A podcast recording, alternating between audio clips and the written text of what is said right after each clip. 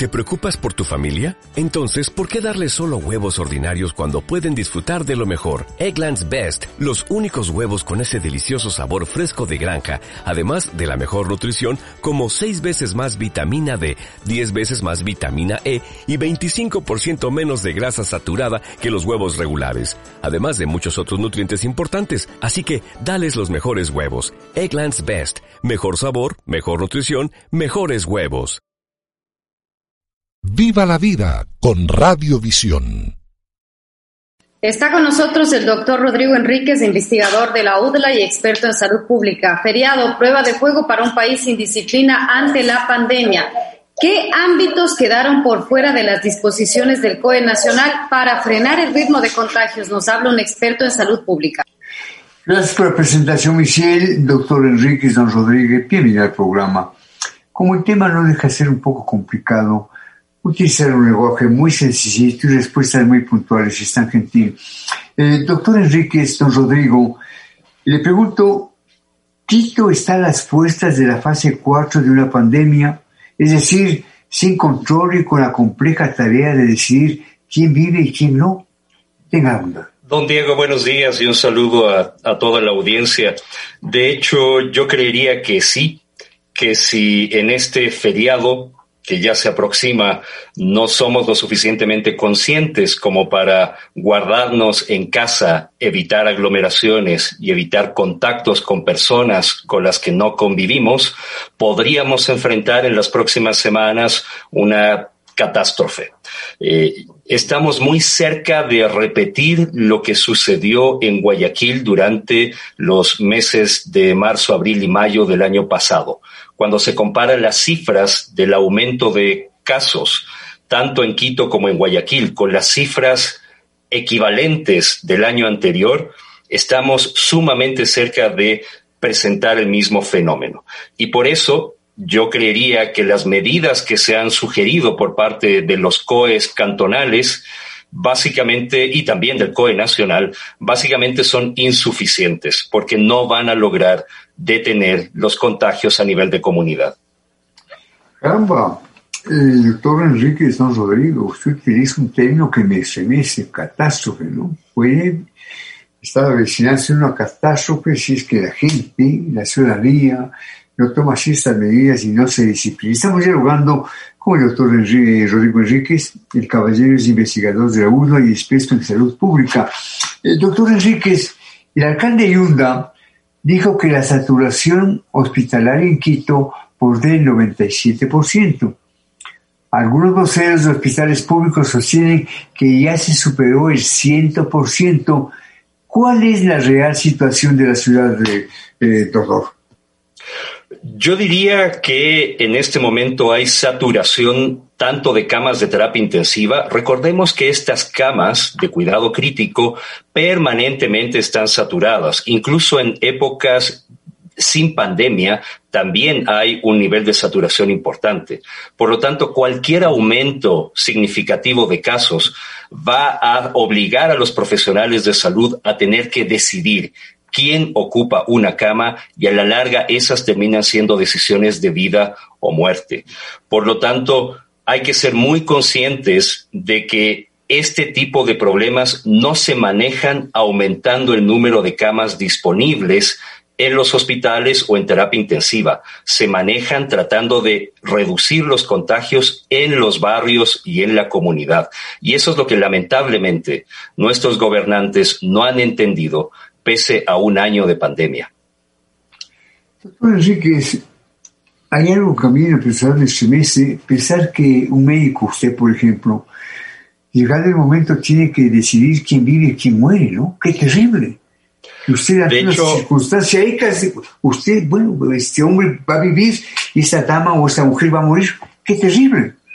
De hecho, esa es una situación desgastante, frustrante, que han tenido que soportar todos los profesionales que están trabajando en primera línea y sobre todo quienes están dirigiendo las unidades de cuidados intensivos en todo el país. Si usted pregunta a diferentes profesionales de salud, de unidades de cuidados intensivos, de salas de emergencia en diferentes partes del país, todos en este momento están enfrentando decisiones tan difíciles como el tener que decidir si envío a casa a morir a una persona porque ya no tengo una cama para poder darle la atención que merece o mantener a esa persona incluso en el pasillo, en el corredor de algún hospital ante la expectativa de que alguien mejore y se pueda desocupar una cama o peor aún que alguien muera para que otra persona pueda ocupar esa cama el aumento en el número de sepelios y de entierros que se han dado últimamente en ciudades como Guayaquil es lamentablemente un claro reflejo de lo que pasó hace por lo menos un mes. Eh, habitualmente se tenían cuatro o cinco sepelios en Guayaquil, ahora estamos hablando de 80 al día. y, eso de alguna manera refleja una realidad que no se está tomando en serio por parte de los gobernantes. Deberíamos escuchar muy atentamente, muy responsablemente las reflexiones del doctor Rodrigo Enrique del tema esta mañana, feriado, dos puntos, prueba de fuego para un país sin disciplina ante la pandemia. Michelle. La tasa de vacunación en el país es del 0,8%, pero el ritmo de contagios comparado con marzo del 2020 creció en un 25%.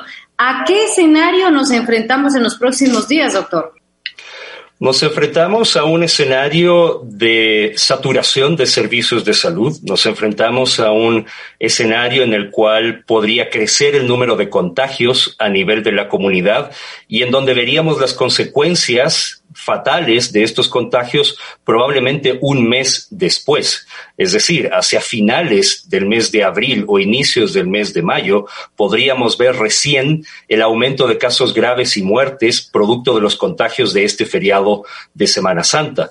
Por lo tanto, aquí hay que insistir en un mensaje clave para la ciudadanía y es quédese en casa no va a pasar absolutamente nada por perder un feriado de Semana Santa. Si esta es una fecha que para usted espiritualmente es importante y es significativa, la puede celebrar en casa, orando, con sus familiares sin necesidad de tener que trasladarse a otra parte del país y exponerse innecesariamente al contagio o a contagiar a otros.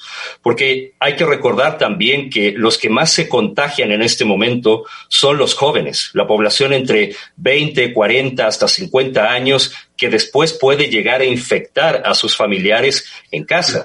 Y esto puede significar realmente una catástrofe dentro de muchas familias. Solo para dar un ejemplo, el día de ayer el día de ayer conversábamos en otro programa con el doctor Manuel Gibaja, que es el jefe de terapia intensiva del Hospital Eugenio Espejo, y él decía que se ven casos dramáticos de familias enteras hospitalizadas en cuidado intensivo, en donde padre, madre, hijos están todos ocupando camas de terapia intensiva y en donde a veces fallecen padre y madre y queda un superviviente que cuando despierte tendrá que enfrentar esta dura realidad de que sus padres murieron. Por lo tanto, hay que hacer un llamado a tomar conciencia, pero también hay que hacer un llamado de que no es solo responsabilidad de los ciudadanos. Aquí hay mucha corresponsabilidad por parte de los gobernantes que no han sabido adoptar las medidas necesarias pese a un año de duras lecciones durante toda esta pandemia. Doctor, a propósito de la responsabilidad de los gobernantes, ¿qué vacío fundamental señalaría usted en acción oficial? ¿Qué vacío? Hay sobre todo vacíos de rectoría, de tomar las riendas de la situación y dar ejemplo. Y voy a poner algunos escenarios. Por favor. Escenario número uno, el regular el precio de las pruebas de diagnóstico para COVID-19. ¿Qué persona puede pagar de su bolsillo varias veces en el año 80 o 120 dólares cada vez que sospecha que tiene COVID? Y esto es algo que se puede regular desde el gobierno se puede ampliar la oferta de pruebas. Hay muchos países que tienen poblaciones enormes, como la India, con más de mil millones de habitantes. ¿Cómo resuelven el problema del acceso a pruebas de bajo costo? Juntando las pruebas de varios miembros de una familia o de una comunidad en una sola reacción de laboratorio. Eso permite que uno pueda hacer diez veces más pruebas, cinco veces más pruebas con el mismo presupuesto. Y eso permite detectar casos aislarlos y cortar la cadena de contagios. Y es lo que no hemos hecho durante todo un año. a la larga la responsabilidad de hacer pruebas ha recaído en el bolsillo de los ciudadanos y eso no es adecuado. Y lo otro es que se ha desmantelado un sistema de vigilancia en salud pública. Yo estoy seguro de que hay muchas personas el día de hoy, miles de personas, que reciben una prueba positiva para COVID-19 y absolutamente nadie los llama para saber cómo están, nadie los llama a casa para saber si hay otras personas contagiadas en su grupo familiar o en su núcleo cercano, y eso significa que no estamos haciendo seguimiento de contactos y por lo tanto no estamos deteniendo la transmisión de la infección en la comunidad. Y eso es responsabilidad estatal, no es responsabilidad de los ciudadanos. Y por supuesto, todo lo de escándalos que hemos visto de corrupción eh, en, en diferentes sectores y en diferentes partes del país terminan minando, mermando la confianza que tiene la ciudadanía y llega un punto en el cual por muchos mensajes que dé el gobierno, los ciudadanos simplemente son incrédulos y continúan con su vida. Por lo tanto, hay mucho de responsabilidad y sobre todo falta de gestión y de liderazgo en el manejo de esta pandemia. Doctor Enrique, celebramos muy sinceramente su presencia en el programa. Es obvio, usted es hombre inteligente con muy buena formación y expresa su pensamiento en forma muy cabal. Le felicito y, como digo, celebro su presencia en el programa. Doctor, ¿qué recomendación haría a quienes ya han recibido la primera dosis de la vacuna? ¿Cuál es el porcentaje de efectividad alcanzado y en cuántos días? Tenga la bondad. Muy importante la pregunta, don Diego porque no queremos que la gente se descuide pensando que ya está protegida con una sola dosis. Las vacunas que en este momento se están administrando en Ecuador, ya sea la vacuna de Pfizer, ya sea la vacuna de Sinovac y ya están llegando dosis de la vacuna de AstraZeneca, requieren dos dosis para generar el máximo de protección. Y ese máximo de protección está alrededor de el 95 a 80%. Por lo tanto, incluso con dos dosis, no tenemos protección completa. Con una sola dosis de cualquiera de estas vacunas, la protección que se alcanza está alrededor del 50%. Por lo tanto, todavía tengo la posibilidad de infectarme en el periodo que va entre la primera dosis y la administración de la segunda dosis. Por eso las personas que han recibido ya una primera dosis tienen que mantener las mismas medidas estrictas de uso de mascarilla, distanciamiento interpersonal, evitar aglomeraciones, lavado muy juicioso y frecuente de las manos, no tocarse la cara y evitar estar en contacto con personas fuera de su burbuja familiar, porque todavía existiría la posibilidad de que se infecten y eso de alguna manera hace que sea menos eficaz la administración de las vacunas. Por lo tanto, las personas que se vacunen por el momento tienen que mantener exactamente las mismas medidas de prevención que el resto de la ciudadanía. Lo acaba de mencionar Michelle menos del 1% de la población adulta se ha vacunado en Ecuador. Y recordemos que para tener protección como comunidad necesitamos que por lo menos el 60 o 70% de toda esa población adulta esté vacunada. Y estamos muy lejos de eso, así que hay que seguir cuidándose. Estamos dialogando con el doctor Rodrigo Enríquez, el caballero investigador de la URDE y experto en salud pública. El tema esta mañana, feriado dos puntos, prueba de fuego para un país sin disciplina ante la pandemia. Insiste Michelle con su pregunta. Doctor, ¿qué factores explican el, en que las últimas semanas los contagiados enfrentan más días de hospitalización? Hay algunos factores. En primer lugar, estamos viendo la circulación de variantes del virus que son más agresivas. Ya en Guayaquil y en Quito se ha descrito la circulación a nivel de la comunidad de variantes como la descrita en el Reino Unido, otras descritas en Nueva York, Todavía desconocemos si tenemos ya circulando variantes como las de Brasil o Sudáfrica, que también son más agresivas. Eso en parte explica la aparición de casos más graves y en personas más jóvenes. Y la otra razón es que ante la saturación de los servicios de salud, se generan demoras para poder acceder al tratamiento.